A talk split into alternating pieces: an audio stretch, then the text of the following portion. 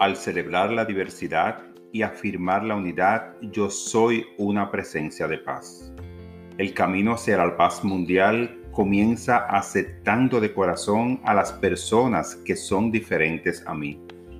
Nuestro mundo es vasto y diverso, y su gente tiene una amplia variedad de culturas e historias.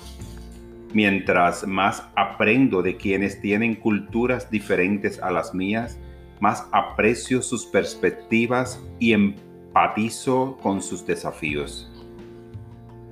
Tratar de comprender a otros puede generar discernimientos que dan paso a la compasión, lo que hace que el amor trascienda el miedo y podamos comunicarnos afablemente.